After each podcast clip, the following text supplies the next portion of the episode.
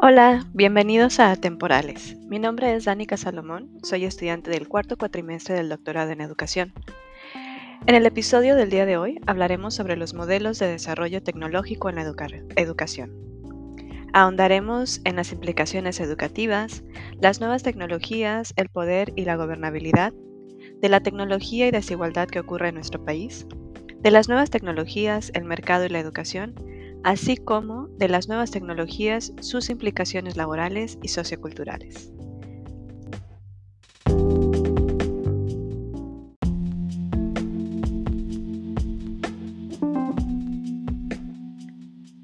En el ámbito educativo, el modelo tecnológico se caracteriza porque en él el docente trabaja de manera colaborativa con el resto del profesorado y es él quien actúa como un mediador que guía el proceso de enseñanza-aprendizaje. Además, el profesor diseña y gestiona los recursos didácticos disponibles para los estudiantes. En este modelo tecnológico, se enfatiza la importancia del aprendizaje y se prioriza el error como una fuente de aprendizaje.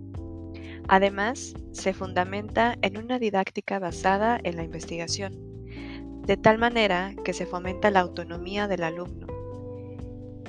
Es por esto que se dice que en este modelo tecnológico el alumno pasa de ser un agente pasivo, como lo sería en el modelo tradicional, a convertirse en un agente activo que es partícipe de su propio proceso de aprendizaje.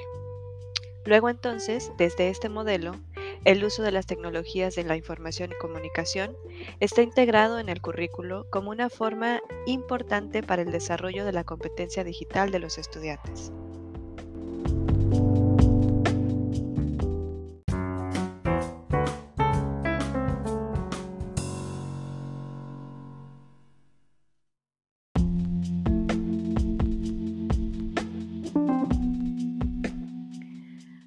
Hablemos ahora de cuáles son las implicaciones educativas de los modelos de desarrollo tecnológico. Estos modelos se caracterizan por ser equipos técnicos que sirven de soporte a los contenidos de formación y que siempre estarán en función de los objetivos a alcanzar, así como de las características de los alumnos a los que van dirigidos. A diferencia del modelo de enseñanza tradicional eh, de la educación que no permite desarrollar muchas de las destrezas del siglo XXI, el modelo de desarrollo tecnológico funciona para preparar a los ciudadanos del siglo XXI, pues se requiere un cambio de paradigma que empieza por darle más prioridad al estudiante, que le permita aprender a su propio ritmo y además que le permita hacerlo de forma activa de acuerdo a su contexto, como decíamos al inicio de este episodio. En este sentido, el uso de la tecnología educativa es fundamental en la transformación, principalmente por tres razones. Primero, porque la tecnología está cada día más presente en el mundo y los trabajos de hoy en día y del futuro están cada vez más ligados a ella. Muchos de nosotros incluso ya estamos trabajando de manera remota, que solo es posible gracias a la tecnología. La segunda razón es que a través de la tecnología y solo a través de ella, las personas pueden desarrollar el uso de sus habilidades digitales. Finalmente, además, las nuevas generaciones, las que nosotros estamos eh, ayudando y guiando en su proceso de educación, son parte de esta revolución tecnológica que está sucediendo. Ya están creciendo con las tecnologías y por ende están creciendo su contexto educativo. Es por esto que podemos decir que la tecnología democratiza el acceso al contenido y la construcción pues rompe barreras como la escasez de maestros o los altos costos eh, o la, la ubicación misma de las instituciones. En otras palabras, la tecnología permite que el aprendizaje esté en todas partes y en cualquier momento y para todos, por decirlo de alguna manera. Usada de una forma correcta, la tecnología fomenta el aprendizaje personalizado y activo. Da continuidad al aprendizaje fuera de los contextos formales como las escuelas y además facilita el desarrollo de nuevas competencias y habilidades que sean afines a las necesidades del mundo de hoy y del futuro.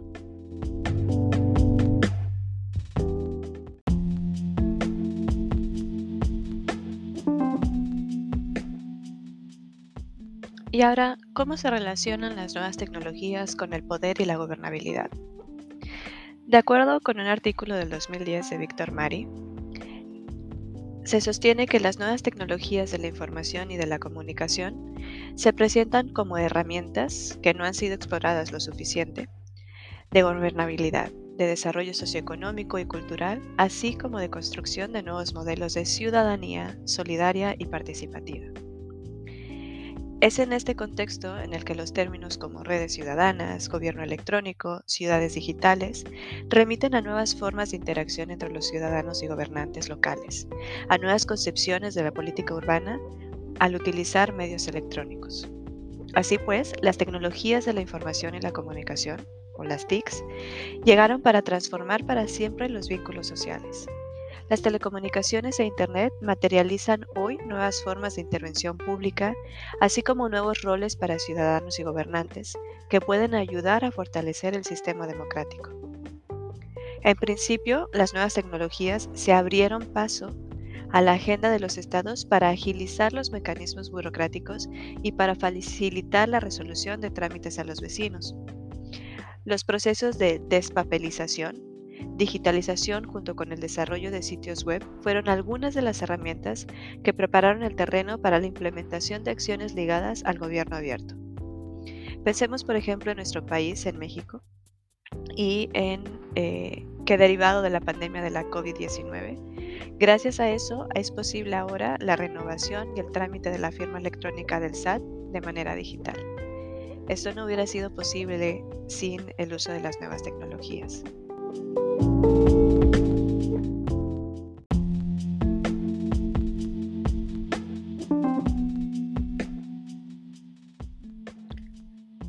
Desafortunadamente, aunque las nuevas tecnologías han logrado democratizar la educación y han logrado llegar a lugares eh, a donde no se podría haber llegado sin ella, la tecnología también conlleva desigualdad. La brecha digital es la desigualdad que existe, por una parte, en el manejo de las tecnologías, que incluyen las capacidades digitales de los individuos, así como también los valores que estos asocian al uso de las mismas. También incluye los factores políticos y económicos que inciden en la distribución de estas. En México, de acuerdo con datos del INAGI, el 70.1% de la población de 6 años o más en México es usuaria de Internet. El 56.4% de los hogares en nuestro país dispone de conexión a Internet, pero solo el 44.3% tiene acceso a una computadora. Por otro lado, el 76.6% presenta conexión a Internet en zonas urbanas, mientras que solo un 47.7% presenta conexión a Internet en las zonas rurales. A partir de estos datos podemos concluir que, por una parte, la brecha digital está supeditada a las condiciones económicas, culturales y contextuales de las familias, pero también de las instituciones educativas. De, estas, de esta manera podemos decir que la capacidad que poseen los alumnos para aprovechar los recursos que tanto profesores como instituciones educativas ofrecen se ve severamente afectada por la brecha digital y de género. A nivel global, la brecha digital impacta de manera directa en los países emergentes que son dependientes tecnológicos, lo cual no les permite generar herramientas adecuadas a las características sociales y económicas de su sociedad. Es por esto que podemos sostener que, aunque la tecnología ha logrado democratizar la educación, aún queda mucho por hacer para lograr cerrar la desigualdad que existe.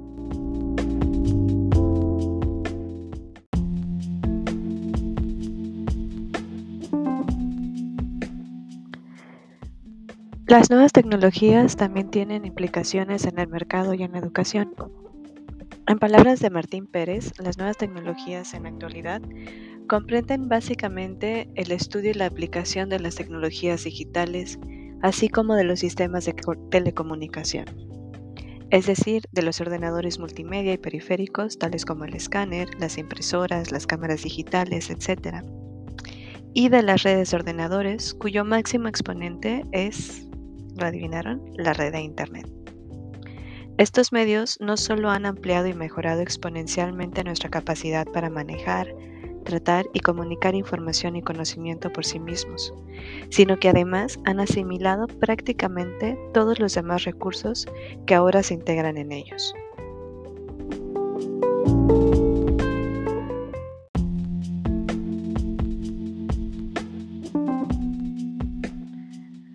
Así pues, las nuevas tecnologías también han tenido implicaciones laborales y socioculturales.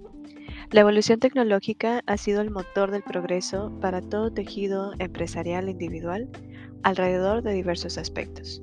Por ejemplo, en la profunda reingeniería de los procesos de gestión de las empresas, al hacer uso extensivo de las nuevas herramientas en el desarrollo de lo que conocemos como el e-business. También en la incorporación masiva de Internet como instrumento de negocio. Todos de alguna u otra manera hemos consumido o comprado algo a través de los negocios virtuales de Facebook o de Mercado Libre e incluso de Amazon. Ha ocurrido una estandarización y compatibilidad de plataformas tecnológicas y de comunicación que han logrado abaratar y masificar el uso de servicios Podemos pagar eh, los recibos de nuestros servicios como de agua, de luz, de internet e incluso hacer compras a través de nuestro celular o de aplicaciones a, través de la internet. Esto ha implicado que haya un mayor nivel de exigencia comercial e y un incremento en los índices de calidad y productos y servicios por parte de los clientes y de los consumidores. Pues es tan fácil eh, comparar entre los productos y servicios desde un solo lugar o desde una sola aplicación. Yo desde mi celular puedo comparar los precios que tienen eh, y la calidad de los productos que compro, por ejemplo, en Amazon desde, el mismo celular. No es necesario que vaya a distintas tiendas para verlo. Además, ha habido una internacionalización de las empresas eh, que operan en diversos países y continentes, como el ejemplo de Amazon y de eh, Mercado Libre. Así, en lo que respecta a las implicaciones laborales y socioculturales de las nuevas tecnologías, la reflexión gira en torno a la pregunta de si el cambio e innovación tecnológica implica necesariamente un enriquecimiento e incremento de conocimientos, habilidades y destrezas por parte del trabajador, es decir, si se supone una recualificación del trabajo mismo o si por el contrario conduce más bien a un empobrecimiento y disminución de las mismas o a lo llamado la descualificación laboral. Para algunos, eh, la naturaleza de la tecnología revela un carácter radical, sesgado y excluyente hacia la amortización de la población trabajadora poco cualificada. Pensemos, por ejemplo, en el caso de, eh, de los docentes y los docentes que a lo mejor no tenían las habilidades digitales para enfrentarse a eh, la pandemia de la COVID-19, se vieron en, frente a un gran reto. Hubo quienes incluso eh, decidieron terminar su relación laboral o se jubilaron, pues no sentían, no se sentían con las habilidades suficientes para enfrentarse a este reto. Hubo algunos otros que se enfrentaron y decidieron profesionalizarse o capacitarse. Es en este sentido en el que eh, para esta postura la naturaleza de la tecnología excluye a la, a la clase trabajadora que está poco calificada. Sin embargo, para otras posturas, eh, también llamadas unas posturas más optimistas, las transformaciones productivas, los cambios en la demanda y en la exigencia de productos de mayor calidad y variedad, así como la innovación tecnológica, derivan en una disminución de la división del trabajo y una mayor reprofesionalización y autonomía de los asalariados, traduciéndose por tanto en una mayor preocupación por el desarrollo y formación de la mano de obra, utilizando de forma global las competencias y recursos del personal.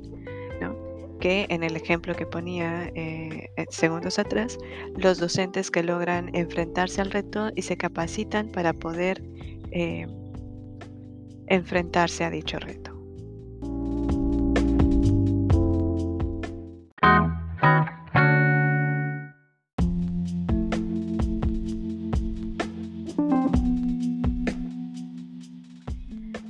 Finalmente, a manera de cierre, podemos concluir que los modelos de desarrollo tecnológico tienen implicaciones en la educación y por lo tanto necesariamente en el poder y gobernabilidad de nuestros países, del mercado de la educación y del ámbito laboral.